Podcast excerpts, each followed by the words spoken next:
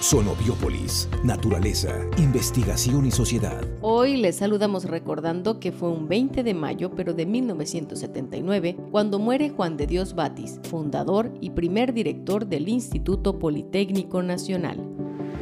¿Qué está pasando?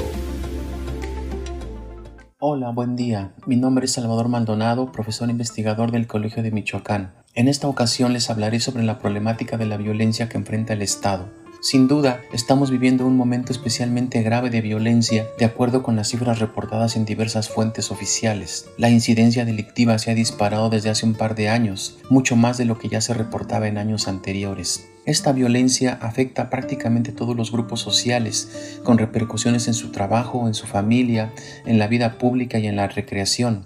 Varios factores han intervenido para que esto ocurriera, desde una escasa atención a los reportes de delitos hasta una acumulación incalculable de denuncias no investigadas. Sin embargo, desde hace un par de años, varios grupos delictivos que habían controlado el Estado se han fragmentado en múltiples agrupaciones. Algunos otros grupos están luchando por conquistar el espacio. La fragmentación y la competencia de todos estos grupos por el control del Estado está generando un aumento sin precedente en la incidencia delictiva. Lamentablemente los enfrentamientos entre los grupos se dan en el marco de una disputa por el control de diversas economías regionales, el sector servicios, además de la distribución de drogas. Desafortunadamente hemos llegado a un momento difícil en cuanto a cómo reducir y mitigar estas violencias.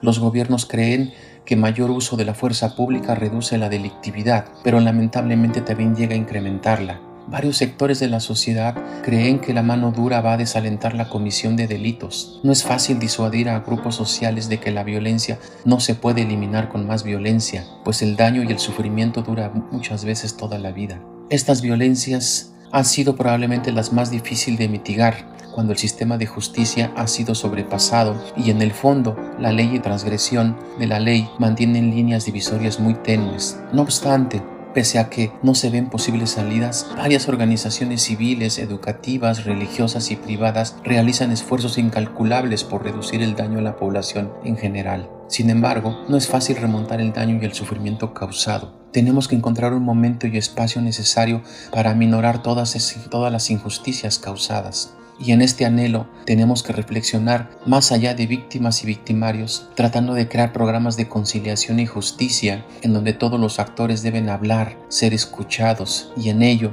construir un espacio de diálogo para intentar poner una pausa a esta violencia que ya se ha vuelto crónica en México. Muchas gracias. ¿Qué está pasando?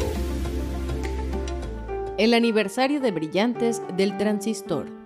Lo que hasta hace pocos años era ciencia ficción, ahora es parte cotidiana de nuestra experiencia. Tenemos acceso a la red global de computadoras usando un dispositivo que nos cabe tan solo en la palma de la mano. También disponemos de vehículos que se mueven sin conductor, pantallas de muy alta definición, equipo médico muy sofisticado y preciso. La lista podría aumentar más, pero ya podemos identificar el factor común de todos los dispositivos y aplicaciones, la electrónica.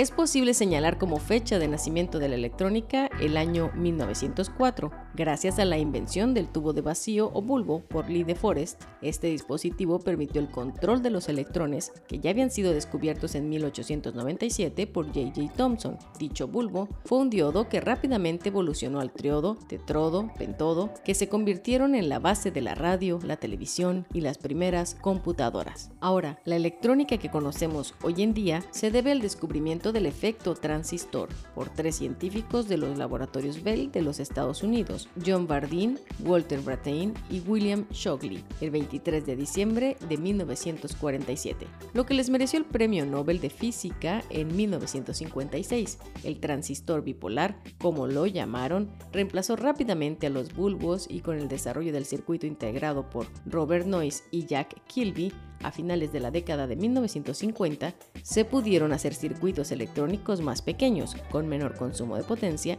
con menos disipación de calor y con más funciones. El transistor pasará a la historia como uno de los más importantes desarrollos del ser humano. Para más información visite el blog México es Ciencia por Roberto S. Murphy Arteaga. El Centro de Investigaciones Biológicas del Noroeste, con la participación de los centros CONACIT, presentó Sonobiópolis, un espacio para la comunicación de la ciencia.